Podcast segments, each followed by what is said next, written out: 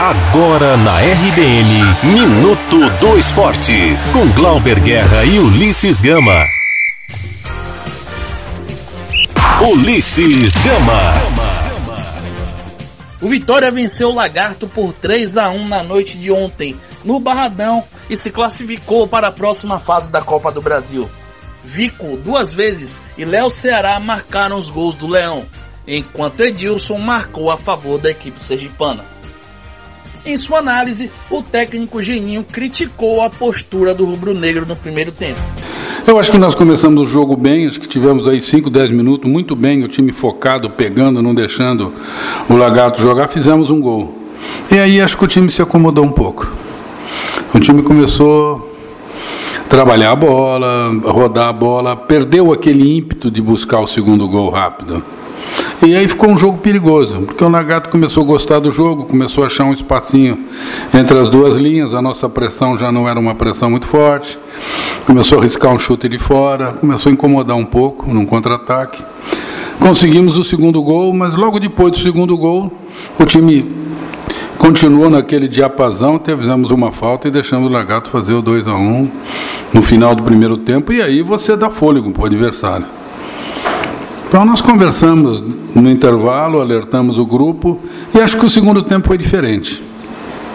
No segundo tempo o time jogou mais ligado. Não que tivesse feito um jogo excepcional, mas fez um jogo mais ligado, um jogo mais pegado, tanto que o Largato passou a criar menos. O Largato já não, não incomodou tanto em termos de jogada de gol.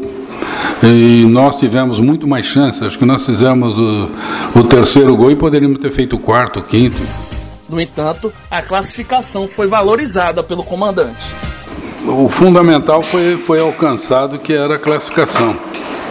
Né, era, era fundamental que nós conseguíssemos passar essa fase para que você tivesse mais tranquilidade no trabalho, para que você entrasse numa fase onde um modo de disputa é um pouco diferente, né? você pode equilibrar as forças.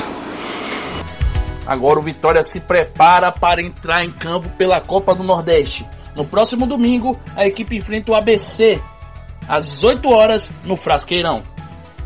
Já o Bahia terminou hoje a sua preparação para enfrentar o Confiança. A equipe treinou no CT Evaristo de Macedo. Pela tarde, o time de transição vai treinar e fechar sua preparação para enfrentar o Doce Mel pelo Baianão. No sábado, a equipe de transição e o time principal vão jogar na Arena Fonte Nova e vão proporcionar uma rodada dupla para o seu torcedor. O final de semana também vai ser de jogos no Campeonato Baiano. No Carneirão, o Atlético de Alagoinhas recebe a Juazeirense. Na Arena Cajueiro, o Bahia de Feira enfrenta o Jacobina. E no Lomanto Júnior, Vitória da Conquista e Fluminense de Feira se encontram. A sétima rodada do Baianão vai ser finalizada com Jacuipense e Vitória no Valfredão no dia 15 de março. Eu sou Ulisses Gama e você está na RBN Digital. Você ouviu Minuto do Esporte na RBN Digital.